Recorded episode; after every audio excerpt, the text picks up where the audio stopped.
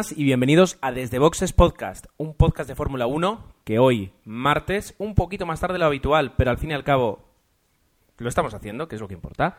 Nos vamos a sentar a hablar de la carrera del domingo, una carrera muy espectacular en cuanto a su situación, la carrera de Singapur, una carrera nocturna que, que no deja indiferente a nadie.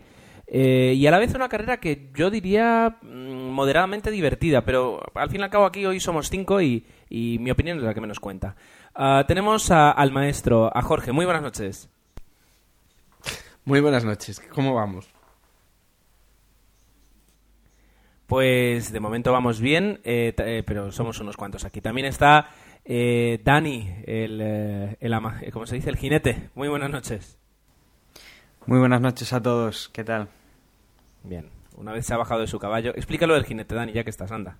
Bueno, lo del jinete yo no lo he escuchado, pero decíais que había por aquí un ruido cuando, cuando he intentado grabar y decíais que había un caballo en mi habitación. Yo os puedo asegurar que por aquí caballos no hay. ¿eh?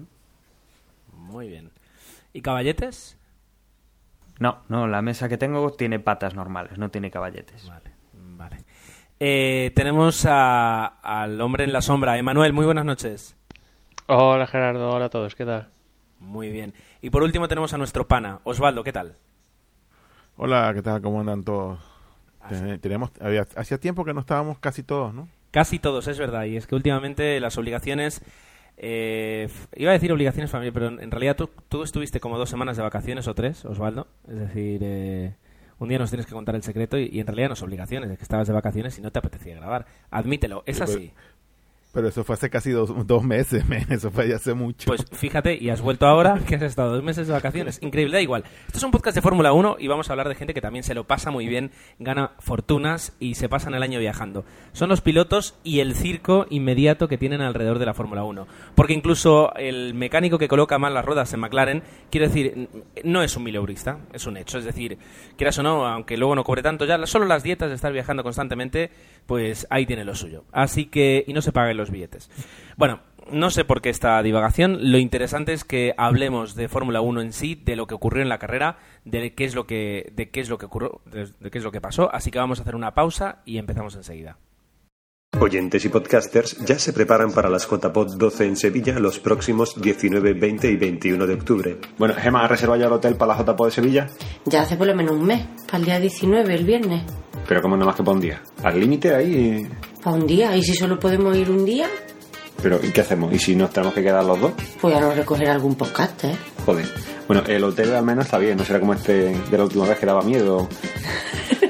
Yo he hablado con el gabinete de prensa de la familia Estepa y me han dicho que está recién reformado, ¿eh? Está, está bien, ¿no? Está Perfecto. Bueno, pues esperemos que esta vez que los mojitos sean un poco menos traicioneros. Esta vez no hay mojito.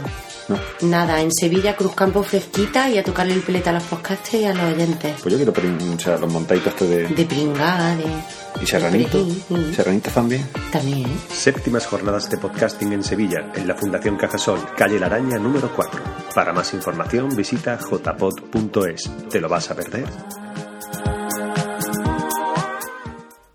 Muy bien, y para comenzar, eh, pequeña, pequeña sección de noticias que Osvaldo decía, vamos a meter noticias aquí. Esta al menos me parecía interesante y es que mucho se ha hablado de, la fiabilidad de los Red Bull. Eh, recordemos que en el, en el Gran Premio de Italia abandonó Sebastian Vettel, en este, en este caso fue eh, el gran abandono fue el de Lewis Hamilton. Am, que muchos achacan a, la suerte de Fernando de conseguir que vaya abandonando siempre no uno de los pilotos que, están en la pugna. Y, yo sí que lo llamaría eh, fiabilidad del Ferrari en ese aspecto. Puede que no sea el mejor coche pero desde luego es uno de los más es uno de los más fiables. Y en este caso pues dicen que eh, Red Bull que tenía problemas con la, con el alternador con creo que es la refrigeración del alternador pues han estado ya probando un nuevo alternador que les permita trabajar con mayor fiabilidad el dueño de Red Bull ah, había firmado que, que si esto seguía así, pues lo que había que hacer era romper el, el contrato con Mire- eh, Marelli y buscarse un nuevo proveedor de, de, mm, alternadores. Y lo que, lo que ha dicho la casa es que, que no, que los análisis que han hecho es que el, el alternador funciona excepcionalmente. Lo que ocurre es que lo están llevando más allá de lo que puede dar. Y, y es lo que yo creo que mm, es un poquito el, síntoma de lo que le ocurre este año a Red Bull, que está, está haciendo coches buenos, pero, pero está teniendo, ti- tiene que forzar. Viene de dos años con un coche tan bueno que, que prácticamente, pues eh, no digo que iban a medio gas, pero que no, no tenían que ir al límite en todas las carreras y ahora mismo, eh, pues eh, esa, esa falta de experiencia a la hora de, conservar, pues les está pasando un poquito la jugada un comentario como cualquier otro y seguramente estaréis en contra, pero eh, no sé. ¿Lo, lo, lo veis así? Bien. El silencio de mis compañeros pues eh, me otorga toda la razón y de hecho estoy pensando en continuar yo solo el podcast, pero creo, creo que al menos para la parte de los entrenamientos del viernes alguien va a tener que ayudarme. Así que, ¿quién quiere ayudarme con los entrenamientos del viernes? Pues en los entrenamientos del viernes, eh, en los que estuvimos en el previo, eh, comentamos la posibilidad de, de que lloviera y aparte con ese día con unas profundas previsiones de borrascas en Singapur. Al final solo afectó un poquito a los primeros libres. Mm, Nada, porque eh, la pista estaba húmeda, pero enseguida se, se secó. Y los libres del viernes, pues podemos ver como tanto Sebastian Vettel y los McLaren, la verdad es que estaban muy fuertes, sobre todo Vettel, seguido de eh, Hamilton y Button. Y por ahí también asomaban Ferrari, Williams, Force India, pero sobre todo los que destacaban y con bastante diferencia era Vettel y, y los McLaren. Después en los libres 3 del sábado, pues seguía Vettel dominando. Se acer- ahí también se puso Hamilton y ya se acercó un poquito más eh, Fernando Alonso, acortando un poquito las distancias del viernes, pero bueno, eh, la verdad es que era una distancia importante. Y destacable aquí fue que en estos libres 3 hubo un problema con Caterham en la entrada de pit lane, si no voy mal, y tuvieron que sacar la bandera roja y Charles Pic adelantó con bandera roja, con lo cual le cayó una sanción de 20 segundos a sumar su tiempo al final de carrera y además como nota anecdótica un curso de, de de reciclaje de la FIA de seguridad vial a Charles Pic y a su ingeniero de pista. Ah, o sea, yo había escuchado lo de, lo de eh, Charles Pic, pero a su ingeniero de pista, a su ingeniero de pista también. Sí, sí, a la verdad. Qué bueno, qué bueno. Ah, pues eso, bueno, hay que comentar que en, en todas las sesiones el tiempo era un poco regular, ¿no? Es decir, en, en ningún momento yo no sé si los monoplazas pudieron ir al, al 100%. En calificación tal vez sí, pero en los entrenamientos eh, los tiempos eh, eran un poquito dispares, ¿verdad, Emanuel? Bueno, salvo el primer libre que fue un poquito húmedo, la verdad es que fueron todos, evidentemente en calificación van a tope a tope y se marcan los mejores tiempos, pero eh, sobre todo llamó la atención eh, que en todos los libres eh, marcaba las diferencias Vettel, más o menos con una clara diferencia, y en cambio después en clasificación el que dominó fue Hamilton. Sí, de alguna forma eh, tanto Red Bull como McLaren estaban, estaban jugando, ¿no? Es decir, eh, ¿a qué? Eh, ¿quién, quién, quién est- estaba escondiendo algo? ¿Quién estaba afinando, consiguiendo afinar más el coche? Y recordemos que la carrera de Singapur pues hace que, que, que, em, los ajustes que, que tienen los coches sean muy diferentes a todos los demás. Es decir, no tiene nada que ver pues con, con la carrera de Italia, justamente, que es la que la precede. Am, con todo esto llegamos al sábado a la clasificación. Eh, y Jorge me, nos confirma que va a intentar hablar de lo que ocurrió el sábado allí. Así que Jorge, estamos contigo. Pues un poco la, Q, la Q1, la verdad es que podríamos casi olvidarnos de ella porque al final se repite jornada tras jornada. Ver cómo los seis mm, de siempre quedan fuera de carrera y cuál es el, el séptimo que les acompaña. En este caso fue Kobayashi y donde empezaba de verdad la clasificación pues es en la Q2 donde ya sí que se ve cuáles son los coches que, que van a estar más arriba o cuáles están cuáles pueden pasar a esa Q3. Al final podemos eh, ver que Luis Hamilton, como decíais antes, eh, estuvo de tapado durante los entrenos porque demostró estar un pasito por delante de, de los, de los Red Bull que destacaron durante todos los entrenos. Un Pastor Maldonado que es- con una clasificación a una vuelta volvió a aparecer después de, llevar mucho tiempo solo apareciendo por, por, por todas las sanciones que le, han, que le han metido. Y detrás Vettel, seguido del segundo McLaren con Baton, y Alonso, que veíamos que el Ferrari no daba todo lo que necesita para, para estar muy, muy arriba, y bueno, por lo menos intentaba no alejarse de, de, de los puestos de cabeza. Le continuó un Paul Di Resta que, que ya empezó en clasificación haciendo un fin de semana estupendo y que veremos luego en carrera cómo fue. Seguido de Weber eh, y luego un Grosjean mm, con un Lotus bastante desaparecido, bastante atrás. Seguido de Schumacher y de Nico Rosberg.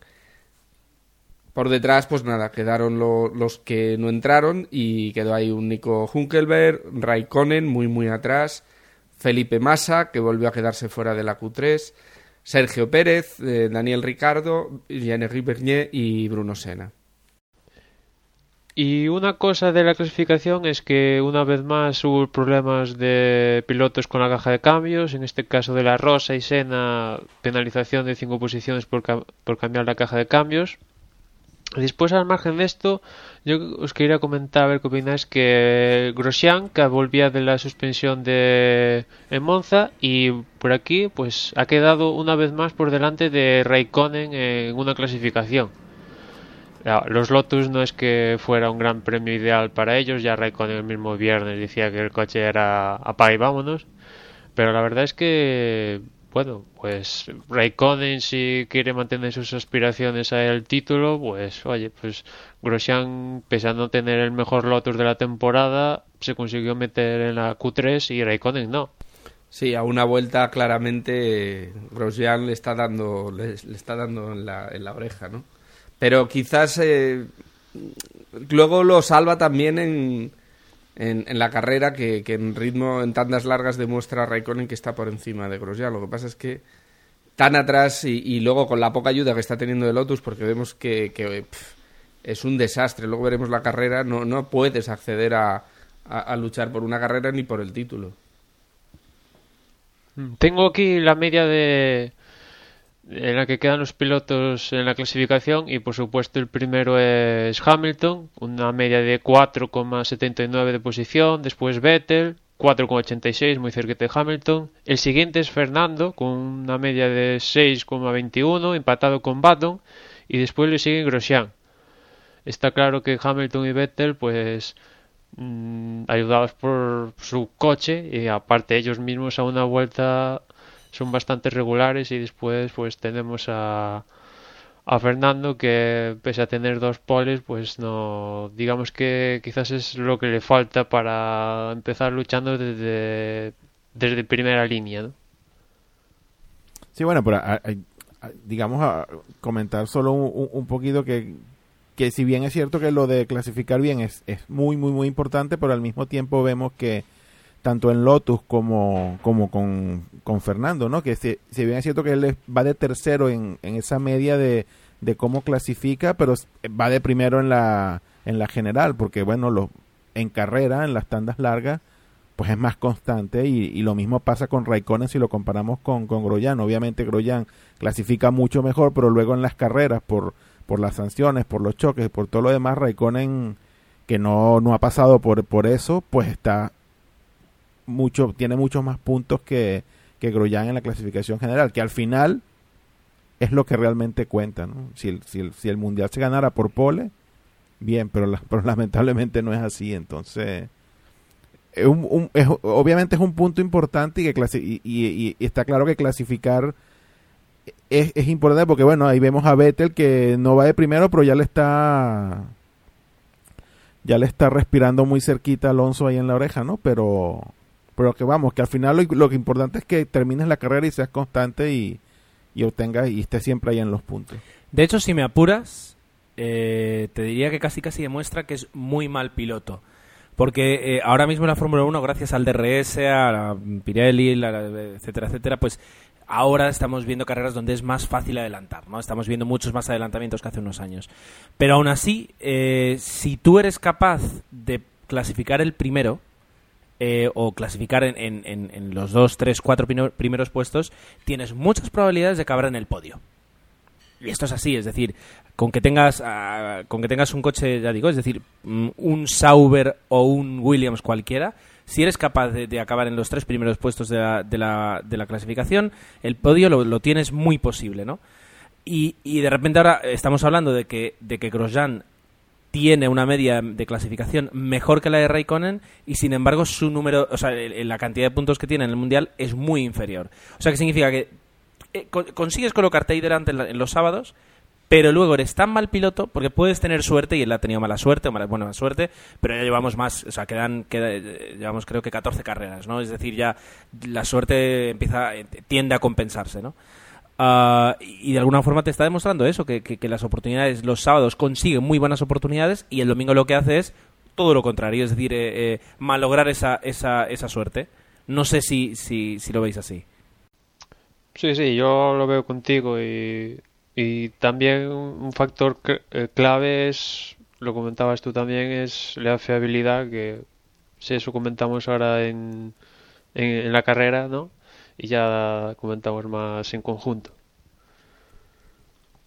Pues venga, vamos a pasar a lo que a lo que ocurrió y vamos a hacer una, una crónica de carrera eh, un poquito más interactiva. Es decir, vamos vamos a, a inter- a- nos vamos a atrever a interrumpir a Dani si es necesario. Así que Dani, eh, prepárate.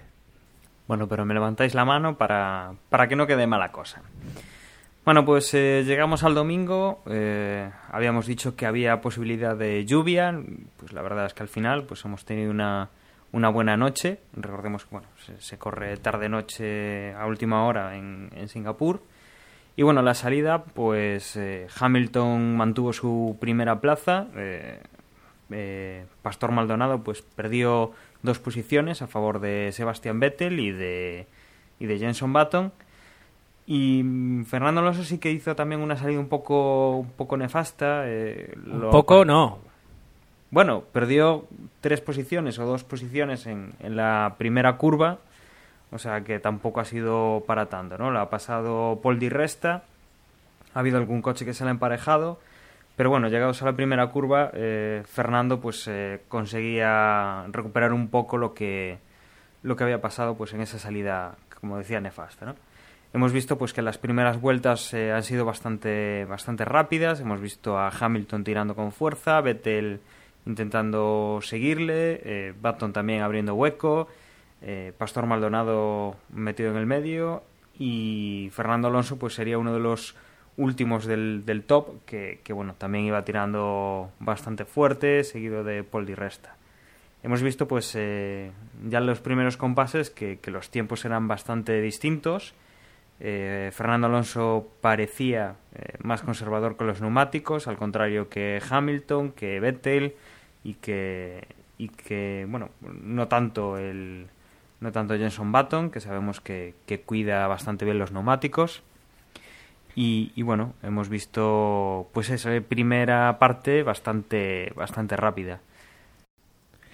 Que acerca de eso, es verdad que al principio eh, teníamos la sensación de que había dos ritmos muy diferentes, los de Vettel y los de... O sea, el ritmo de Vettel y Hamilton, que se, que se estaban escapando completamente, y el ritmo de, de Pastor y... de Pastor y, lo diré, y, y Fernando.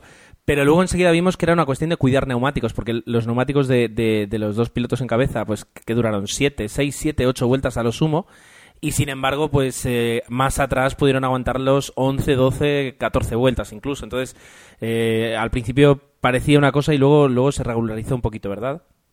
Sí, se puede decir que se invirtió un poco, pues, pues lo que comentábamos. Los, los tiempos rápidos primero los hacía Hamilton, Vettel, eh, más o menos Button, y los tiempos lentos Fernando y Pastor. Y bueno, eh, con el paso de las vueltas eh, se invirtieron los papeles y yo creo que el tiempo que le sacaba Hamilton a, por ejemplo, a Fernando, eh, de primero a quinto, eh, subió bastante menos rápido que después cuando Fernando empezó a, recuperar tiempo, ¿no? La verdad es que si hubiera alargado un poco más la, entrada en boxes, igual pues habría cogido a...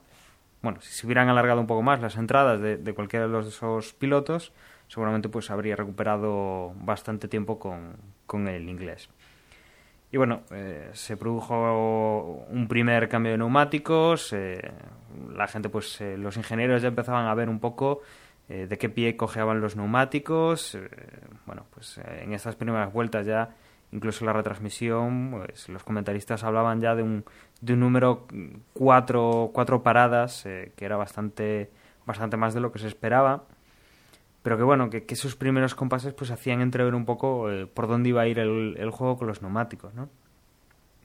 La verdad es que después de esta de la primera parada en la que Hamilton y Baton, sobre todo que, que como hemos dicho cuida bastante bien los neumáticos, eh, alargaban un poco, pues hemos hemos visto pues un Steam, pues eh, una segunda parte eh, bastante bastante más interesante, ¿no? Maldonado y Alonso pues eh, se han se han ido juntando bastante más, eh, han estado atacando unos a otros eh, y que bueno, eh, en esta segunda parte, por decirlo así, de la carrera, pues el, la parte, lo más importante, pues eh, seguramente, y de lo que tendremos que hablar en cuanto a, a, pues lo que es la fiabilidad de coche, ha sido el abandono de Lewis Hamilton, otra vez, otra caja de cambios pues que, que ha sufrido en este en este Gran Premio, comentaba antes eh, Manuel de, la caja de cambio de, de, de Bruno Senna y el de Pedro de la Rosa, creo recordar, que bueno, pues la de Lewis Hamilton también ha dicho basta y bueno, pues ha tenido que retirar cuando iba en primera posición. Eh, pues en esto Fernando Alonso y Pastor Maldonado pues eh, se disputaban en ese momento la, la que ya era tercera plaza eh, y bueno, hemos tenido el problema de que Narain Kartikeyan pues se ha estampado con, el, con una de las protecciones del túnel y hemos tenido pues el primer safety car de la carrera. Eh, bueno, eh, la verdad es que ha sido algo ha sido algo bueno esperado. Eh, El safety car aquí, pues como decíamos, es un circuito urbano y no suele eh, no suele ser difícil ver un, un safety car.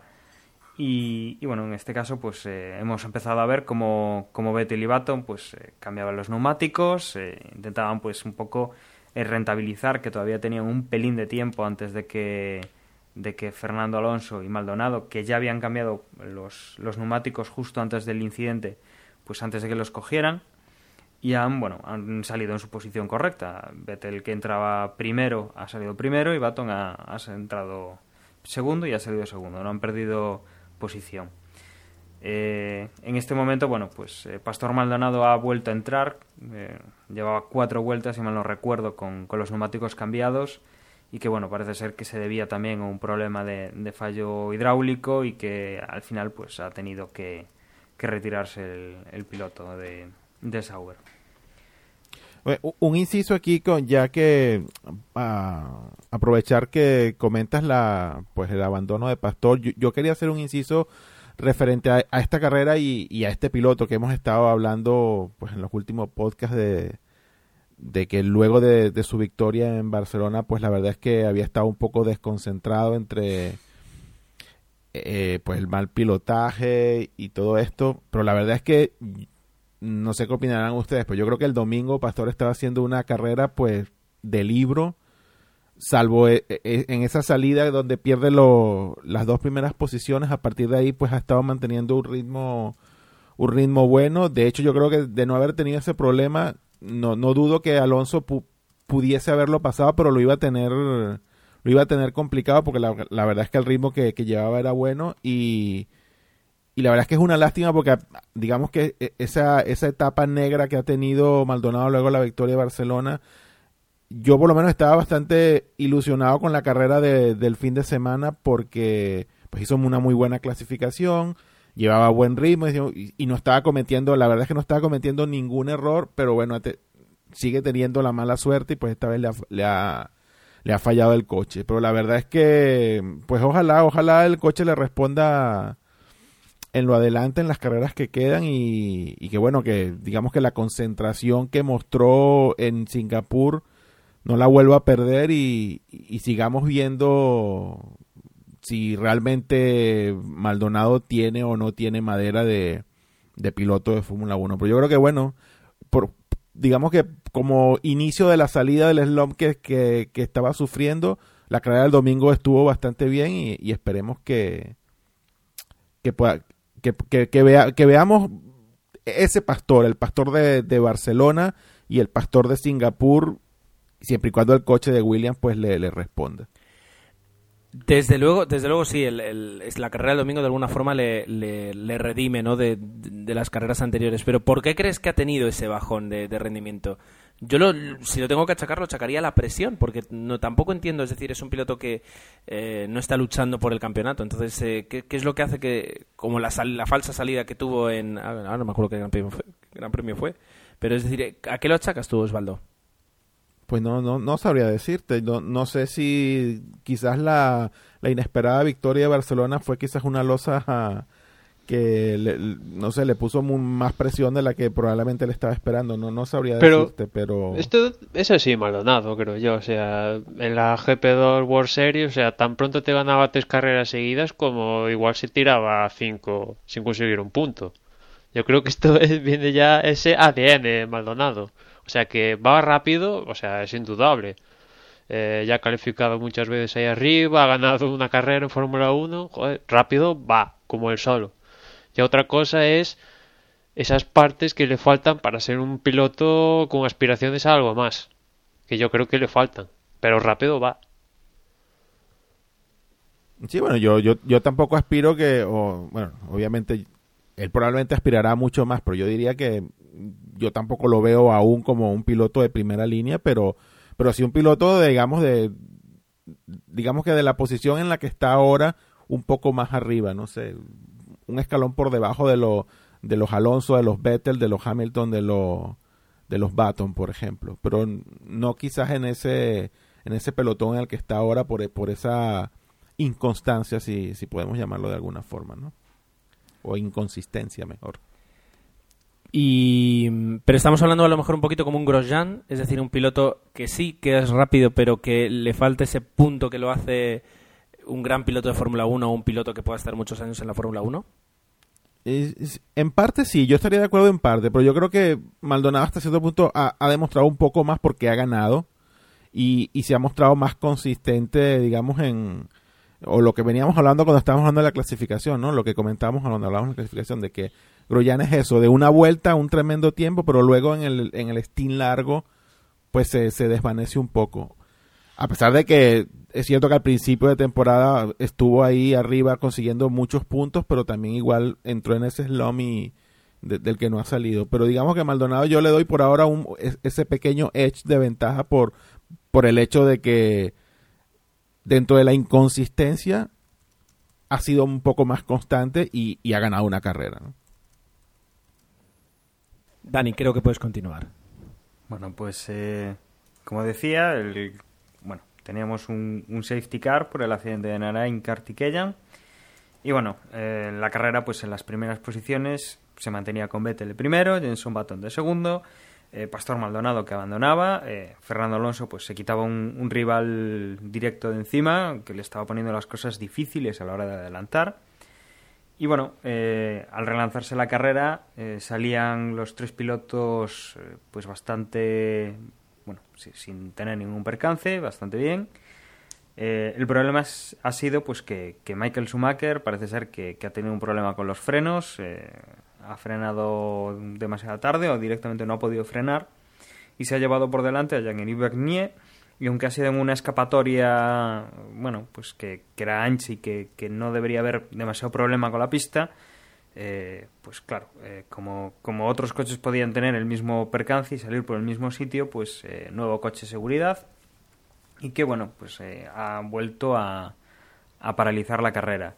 En este caso, bueno, recordemos que bueno, la carrera pues ya está bastante avanzada, ya se especulaba con que no iba a dar tiempo a dar todas las vueltas y entre los tres primeros pues salían beneficiados Sebastian Vettel y Jenson Button que no tenían no tenían problema de bueno no tenían problema de neumáticos no tenían cuatro vueltas menos de neumáticos y que Fernando Alonso pues tenía un pequeño desgaste mayor que, que estos eh, dos pilotos no Eh, Dani, explica por si acaso alguien no lo sabe por qué eh, problemas con el tiempo y la carrera. Sí, bueno, recordemos que eh, las carreras se tienen que disputar a bueno, pues las vueltas que están estipuladas o en caso de que se superen las dos horas de carrera, pues por temas de seguridad, porque bueno, los pilotos pues se cansan, eh, no tienen descanso durante una carrera y sobre todo pues eh, bueno, esto en carretera normalmente se dice dos horas, dos horas y media eh, parar a descansar, bueno, recordemos que los pilotos pues están sometidos a,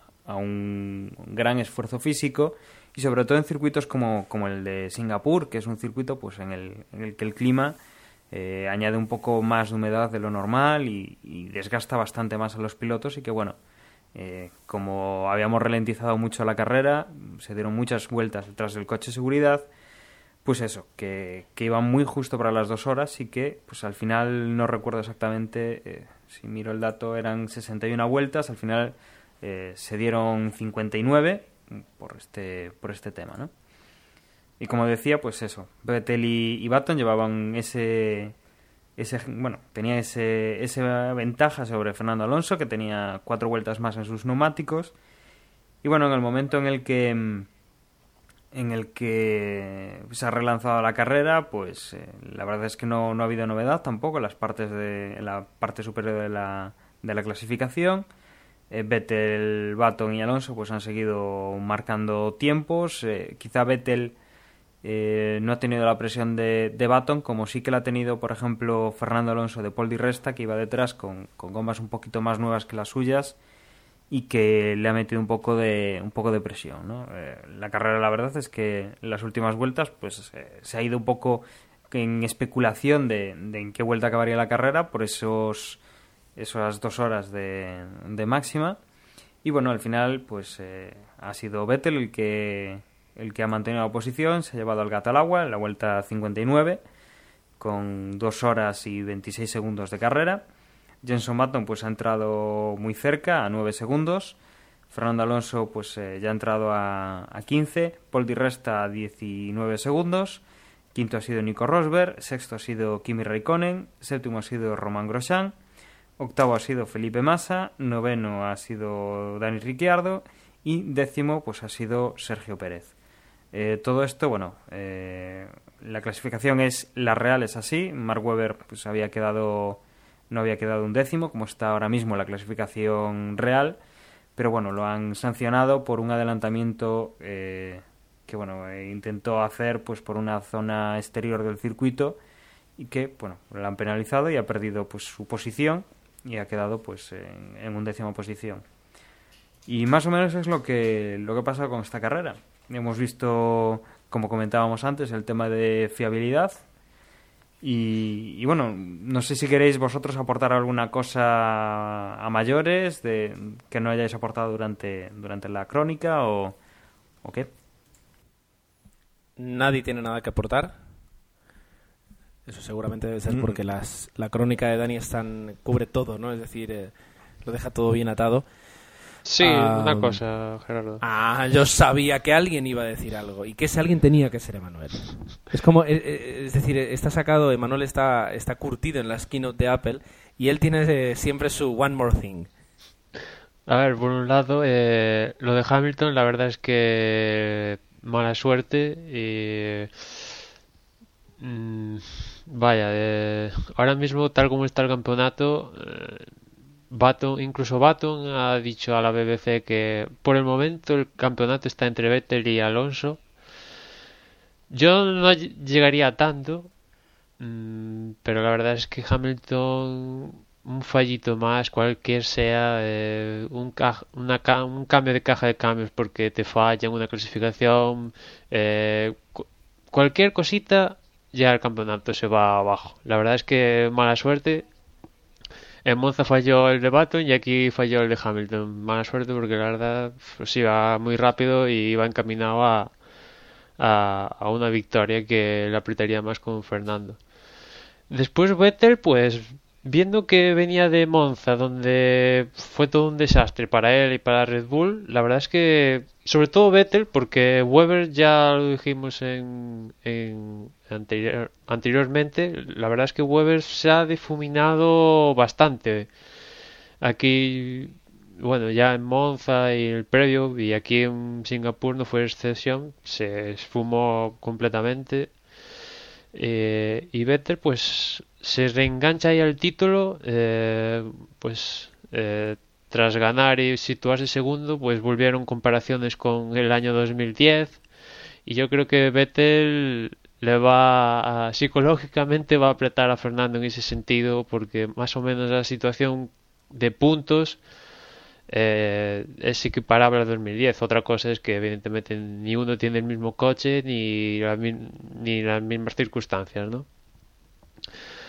Y qué más, Fernando, pues uh, lo, lo, que da y después pues aprovecharse de, de, los errores de los demás que no va a durar toda la vida el aprovecharse de los errores de los demás. Este coche eh, tiene que mejorar por un lado en la clasificación está bien que Fernando adelante menos creo que menos dos carreras o tres siempre ha conseguido avanzar en posiciones con respecto a la clasificación pero eh, hay que salir de al mínimo desde la primera línea si tienes si quieres tener garantías serias y luchar con ahí no con casi ahogándote por, por aguantar primero.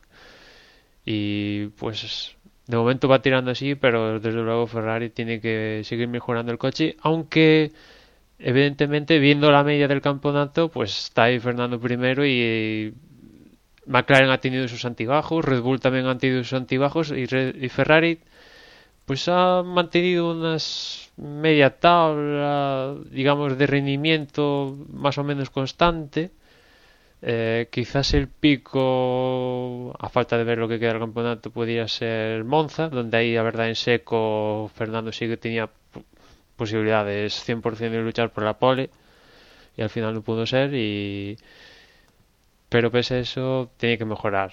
Tiene que mejorar, sí, indudablemente, porque a este paso, en tres carreras, Vettel le come la distancia en segundos. Después también destacable los Force India, que es decir que ya van pensando el próximo año y los tíos se ponen a puntuar como locos.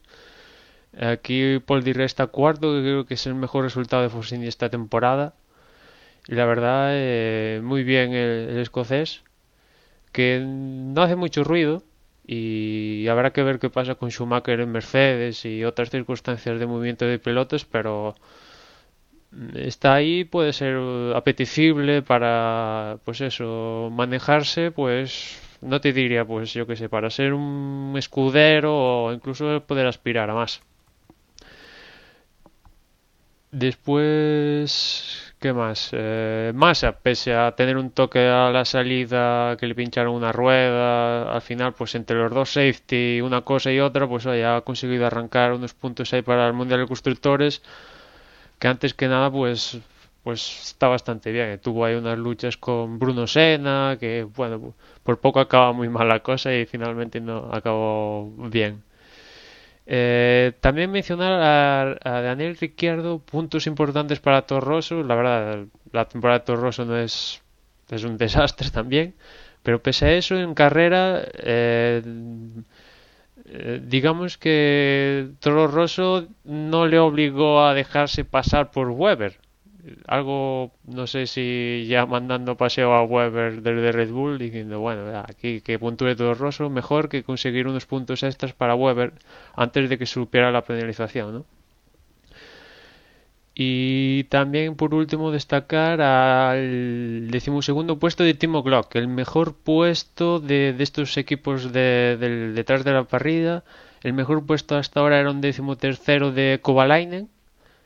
Y ahora Timo Glock ha conseguido un decimosegundo. Y pues estos son, creo que harán 10 millones de euros de diferencia y Marussia que hasta ahora las dos últimas temporadas, las dos que ha estado en, el campeonato, siempre ha acabado último en el Mundial de Constructores y hasta y esta temporada se puede salir de ahí y quedar el primero de, de estas tres escuderías de abajo y tiene pinta de que HRT va a quedar valor, eh, último este año y pese a todo, ¿no? Porque aquí también no tuvo una buena carrera HRT, la verdad es tampoco destacó demasiado y pese a que De la Rosa quedó 17, pero claro, entre que hubo varios abandonos, safety cars, una cosa y otra, pues al final esos resultados.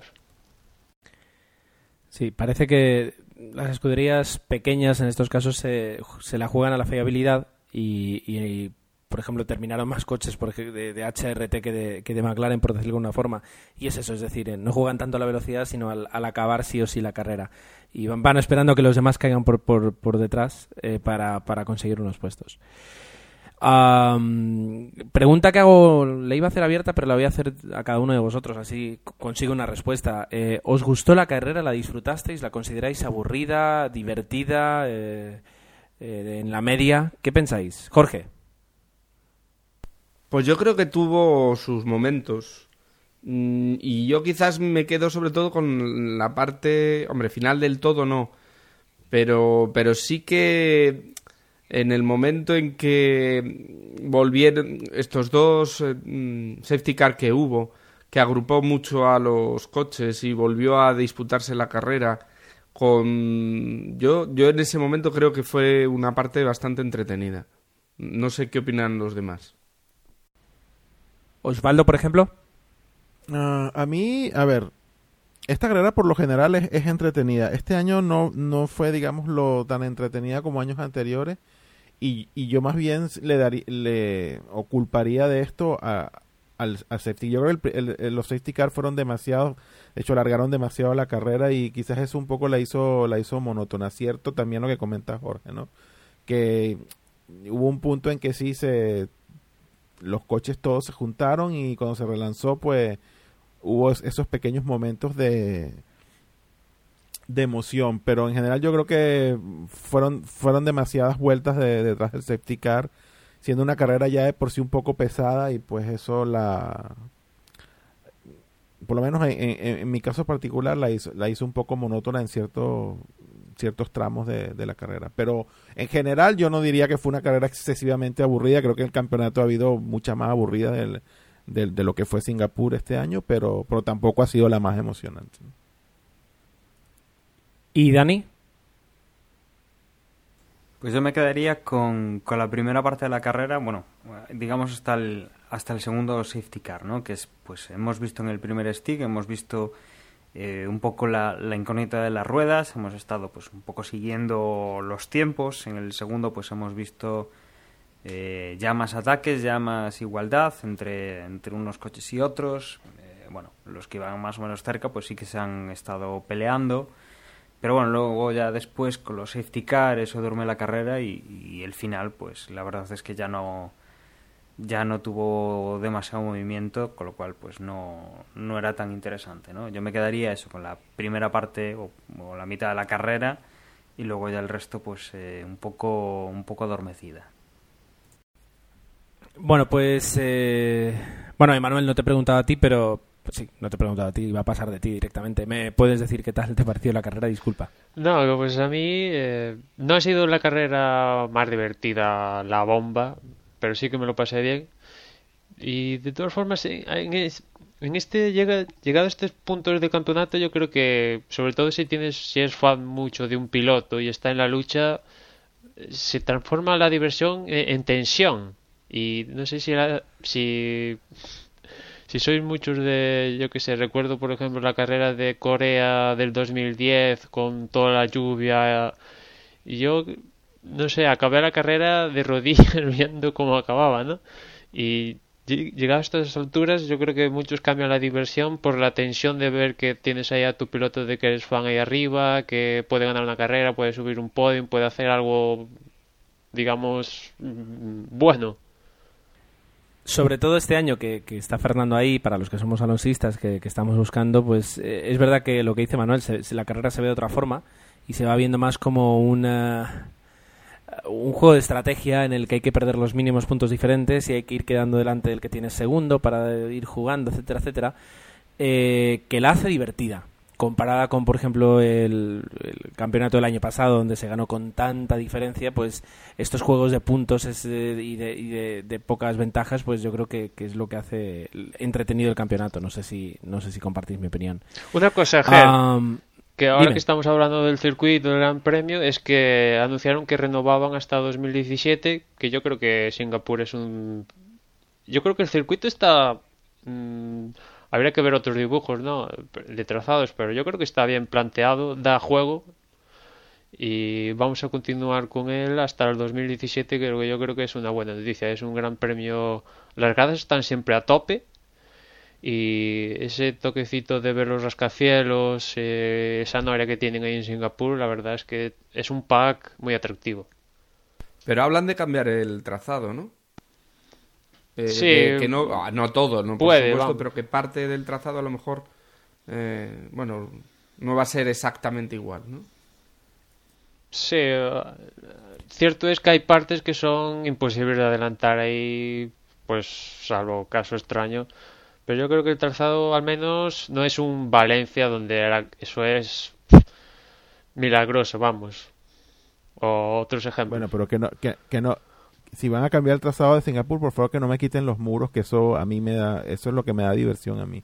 Como el muro, es que es el, esos muritos, así como el de Canadá, son, son No, eso, eso no lo Es pueden curioso- quitar, ¿eh? Es curioso, habría que ver la estadística, pero creo que hay más accidentes por muros aquí en Singapur que en Mónaco en los últimos tiempos. Sí, sobre todo en la entrada esa de la curva que pasa debajo de las gradas, ahí todos los años hay varios. La verdad es que está siendo, está siendo un circuito que está ganando muchísimo carisma eh, cada vez que se disputa. Eh, yo creo que eh, ha conseguido lo que Valencia intentó ser eh, y no, no ha podido ser, eh, para bien o para mal. Pero Singapur ya se, se va que, cada vez calando más como, una, como un circuito clave en, en el campeonato, como, como pueden serlo, pues. A ver, no lo voy a poner al nivel de Mónaco, ¿no? Pero es decir, Canadá, Australia, etcétera, etcétera. Así que sí, yo creo que, que- podemos tener el Gran Premio de Singapur para, para rato si el señor Eccleston quiere. Por favor, sí, solo, solo si el señor Eccleston quiere. Am, Emanuel, ibas a decir algo más. No, que- ¿qué más iba a decir? Pues mm, hablando de, de lo que decías tú, que si Eccleston quiere, eh, se ha conocido por ahí el borrador, primer borrador de la temporada 2013, y en el que se cae Valencia y entra el de en el borrador el de New Jersey, que como pasó con el de Estados Unidos en Austin, Eccleston ya ha dicho que no hay por tanto firmado, que eso huele a que los de Nueva Jersey no han puesto la pasta. Con lo cual, pues ya sabemos lo que va a pasar, que dentro de unos meses Eccleston se va a dar de la mano con los promotores de Nueva Jersey, que todo eso fue agua de- que queda en agua de borrajas, que todos muy felices porque ya han soltado los dólares. De momento parece que no, pero podría ser que sí. 20 Eh, 2013, 20 carreras, eh, como decía, las mismas que este año, y se empezaría el 17 de marzo en Australia y se acabaría el 24 de noviembre en Brasil. eso es lo que a mí me gusta. Me gusta más que, que- que el ca- campeonato acabe en Brasil más que en Abu Dhabi, la verdad. O Con- sea, en ese aspecto lo prefiero. Con más de un mes de parón veraniego. Venga, también genial. Así podemos ir a la playa y no tenemos que estar los domingos ahí preocupándonos de ir a las dos. Bien, bien, lo están dejando, lo están dejando muy bien.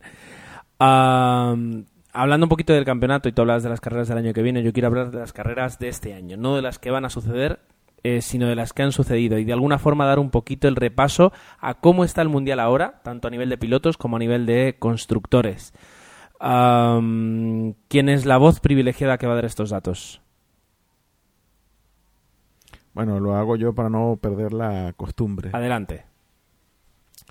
Pues el campeonato de pilotos, me imagino que ahora la presión la siente no solo Alonso, sino los aloncistas, ¿no? Bueno, Alonso sigue de primero, 194 puntos, pero ahí viene Sebastián Vettel respirando muy cerquita, muy cerquita, 165 puntos en el segundo puesto. Eh, seguido de Kimi Raikkonen, 149 en el- la tercera posición. Y ya, como habíamos comentado mientras hablábamos de la carrera, eh, Lewis Hamilton ya con casi sin posibilidades, 142 puntos en la cuarta posición, seguido de Mark Webber con 132, Jenson Button 119, séptimo Nico Rosberg con 93, octavo Román Grosjean con 82, noveno Sergio Pérez con 66 y décimo Felipe Massa con 51. Que ahí poco a poco se está ganando su renovación, pese a que todos creíamos que, que no iba a ser así. Eh, pues ya le siguen, digamos, fuera de los 10 primeros, pues Di Resta, Schumacher, Kobayashi, Huckenberg, Maldonado, Senna, Bernier, Ricciardo, y ese es el último con puntos. Ya todo lo demás, pues no tienen, tienen cero puntos. Y el Mundial de Constructores está eso mucho más clarito. Red Bull 297 puntos, McLaren 261, Ferrari 245, Lotus Renault 231, eh, Mercedes 136, Sauber 101, Force India 75 puntos, Williams 54 y Toro Rosso con 14. Así queda la, la clasificación de constructores. Eh, y ahora Manuel estaba comentando fuera de línea, me encanta esta expresión fuera de línea, algo acerca de un Kindle para Schumacher. Sí, que por el accidente que ha tenido con Bernier, que se lo ha llevado puesto la segunda vez consecutiva. El año pasado se llevó a no sé quién y este año otra vez se ha llevado a, otra persona. Aunque parece, él ha dicho que podía ser un, un fallo de su coche. Bueno, el caso que le han caído 10 posiciones para Japón y una vez más, pues Schumacher va a tener una merma de, de una sanción. Y yo os quería preguntar antes de seguir con el podcast, psicológicamente, ¿a quién veis más preparado? ¿A Alonso, a Vettel o a Hamilton? Y si queréis también metemos a Raikkonen en la contienda, ya que a estas alturas, pues, digamos, está en el paquete también. Vale, me mojo yo, me mojo yo rápido que quería comentar de esto, no había encontrado el momento en, en todo lo que habíamos hablado hasta ahora. Pues yo, yo creo que Alonso es un piloto con una cabeza muy fría. Yo no creo que, que digamos que la presión que comienza o, o que quiere ejercer Vettel ahora que está ya un poco más cerca, a falta de pocas carreras para terminar, haga, digamos, mella en demasía en, en la concentración de Alonso. Yo creo que más afectaría a la escudería porque pues Ferrari realmente tiene que dar un, un, un plus adicional si si realmente quiere de una vez por todas cerrar este campeonato y teniendo a Alonso como, como campeón, ¿no? Yo creo que también comentaba Emanuel en algún punto que Ferrari ha tenido una constancia si lo comparas con lo, los baches que hemos visto en Red Bull al principio y luego en esta última parte, sobre todo en Monza y, y, y McLaren que también ha, tenido ha tenido fallos, pero digamos que Ferrari es el que menos los ha mostrado pero na nadie quita que en este, este último tramo puedan caer y se desvanezcan por totalmente la, las opciones de, de Alonso de, de, ganar el campeonato. Así que yo creo que la presión más que con Alonso, yo creo que probablemente recaería en, en la escudería que tiene de una vez por todas que, que dar ese, ese plus como comento y, y que Alonso ya no los puntos los obtenga por posicionarse bien y, entrar siempre en los podios, sino que tiene que ya que em, a empezar a ganar carreras con un poquito más de,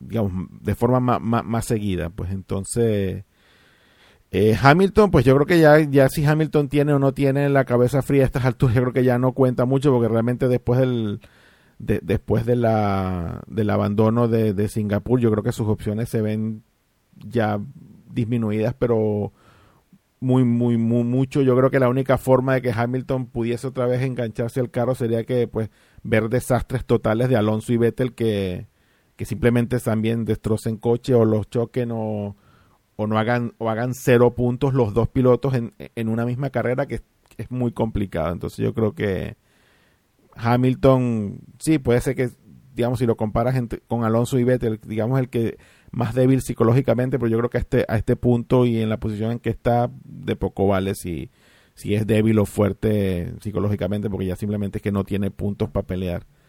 Y bueno, tenemos aquí mi Raikkonen de tercero ahí, que también pues no lo tomamos en cuenta, pero está ahí. Y si, si se suceden cosas extrañas en lo que queda de carrera y, y Kimi con los problemas que hemos visto con, con el coche de, Lotus, que hay momentos en que va muy bien y otros en que va fatal, pues pero ahí está de tercero. Digamos que no con un chance muy claro, pero está ahí. Cosas raras están pasando y si pasa, se puede colar sin comerlo ni beberlo. Así que interesante lo que se puede presentar en este, esta última parte del campeonato, sin duda.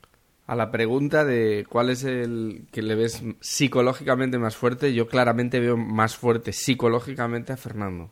El problema de Fernando es que no tiene el coche más veloz y aunque pueda aguantar mejor la presión, eh, si, si, sus rivales eh, pueden superarle por motor, pues, pues le va a dar un poco igual.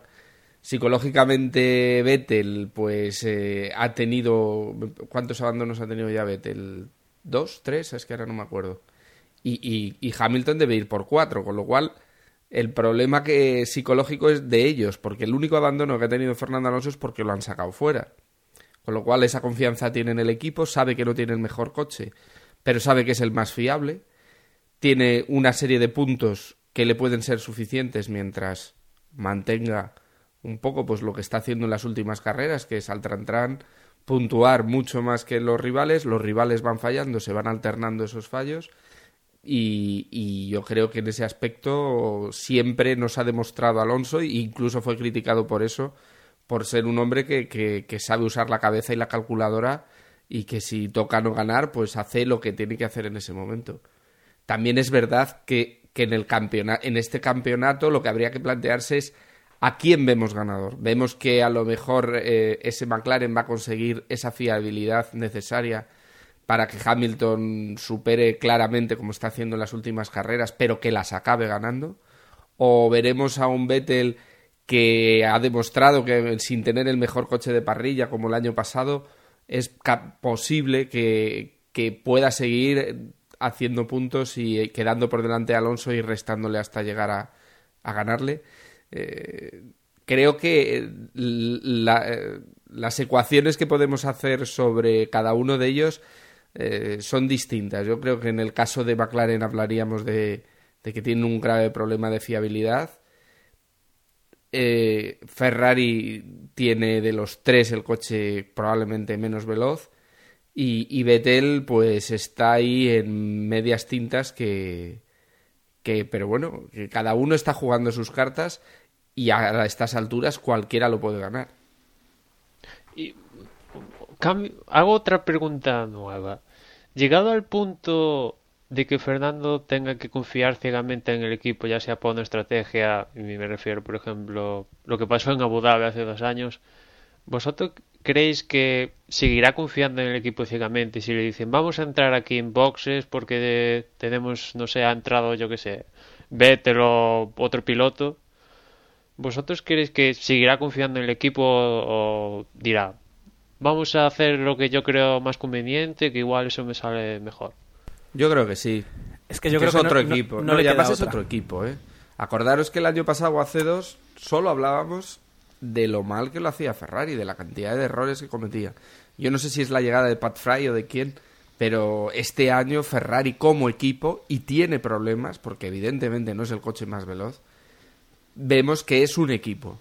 Y eso es fundamental. Quizás ahí la única pieza que falla y a la que hemos criticado es a, a Felipe, pero por lo demás se le ve un conjunto muy completo. Han aprovechado la buena suerte que han tenido, porque también hay que decirlo. Pero, pero bueno, hay que estar ahí, ser equipo y, no fallar. Bien, eh, yo no sé si tenemos algo más que añadir. Podemos pasar directamente ya a las porras y, empezar el cierre del, episodio. Ah, ¿Alguien más tiene algo más que decir? Y este pequeño silencio significa que no. Así que, Dani, cuéntanos cómo van las porras. Y por cierto, ¿cómo fue la nuestra? ¿Quién ganó? Bueno, en la nuestra, eh, si nos ponemos rigurosos, eh, no ganó nadie. Osvaldo dijo Baton Alonso Raikkonen. Eh, es el que más se ha acercado, más o menos porque tiene al primero lo ha puesto, bueno, al segundo lo ha puesto de primero y al tercero lo ha puesto de segundo. Emma ha dicho Pérez, Hamilton, Alonso. Ha acertado Alonso. Yo dije que ganaba Alonso, que Hamilton quedaba segundo y Vettel quedaba tercero tampoco he dado ninguno y tú dijiste que Alonso quedaba primero, Weber segundo y Raikkonen tercero. Entonces, bueno, si es por aciertos en posición sería Emma, si es por aproximación, pues podría ser Osvaldo. Y en cuanto a la porra del que tenemos en nuestra página web, digamos que las cosas siguen más o menos igual. José 8545 Eh, ha quedado primero en esta carrera con 150 puntos, 140 Johnny VNG, Graf Moff Tarkin con 133, igual que Rakare, Droidcast con 127, Jorge con 125, Manuel con 124, Fernán GH con 123, Michael 1980 con 122 y Paulo 2 con 119 puntos son el, el top 10 de esta carrera. En cuanto a la clasificación, Gram of Tarkin con 1.487 puntos, 1.470 tiene José 8545, MJ Tar 2 con 1.459 puntos, Fuser con 1.447, Rakare con 1.437, Torre Sexto con 1.436 puntos, Paulo 1.427, Vilito 1.426, Garrafa 1.422 puntos y cierra el top 10 eh, Josep Vicent con 1.418 puntos. Veis que están todos eh, relativamente pegados y que, bueno, eh, que ninguno de ellos se olvide de hacer eh, la, la, porra una de estas carreras porque ya veis que, a la que se despiste cualquiera pues estarán, estarán perdiendo posiciones seguro. Y así es como ha quedado la, tanto nuestra porra como, como la porra del blog. Bien, pues salvo que tengáis algo más que decir, yo iniciaría la despedida del, uh, del episodio y nos citaría pues para dentro de, de nada, porque eh, nos tendremos que grabar el, el, previo del Gran Premio de Japón, eh, que donde ya pues veremos otra carrera y, y veremos otra otra situación muy interesante también, seguro. Por mi parte, nada más deciros que ha sido un placer poder estar eh, con, con, vosotros y que nos escuchéis y haber podido coincidir. Pues nos falta Agustín, que por motivos laborales pues eh, está menos accesible, pero, pero que está con nosotros en nuestros corazones y, y sí, con vosotros, con vosotros y, y, hacer el grupo entero y poder hablar un ratito de lo que tanto nos gusta. Así que por mi parte, nada más. Muchas gracias y hasta el próximo.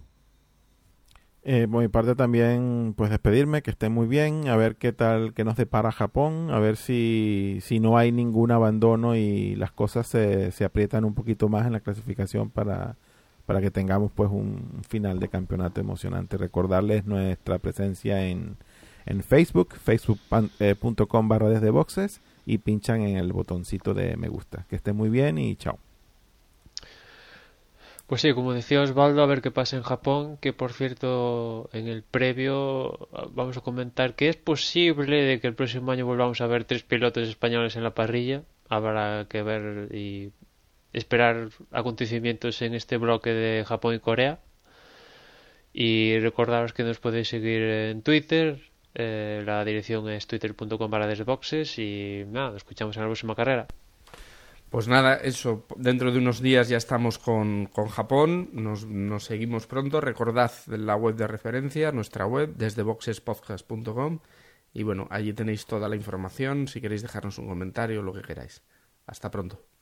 Bueno, recordamos la web en desdeboxespodcast.com donde tenemos la porra, os recordamos que ahí también tenéis enlace para descargar la aplicación desde el Play Store, eh, si tenéis un dispositivo Android, y bueno, eh, con esto pues eh, me despido también con mis compañeros hasta el previo de, del próximo Gran Premio. Un saludo y hasta luego.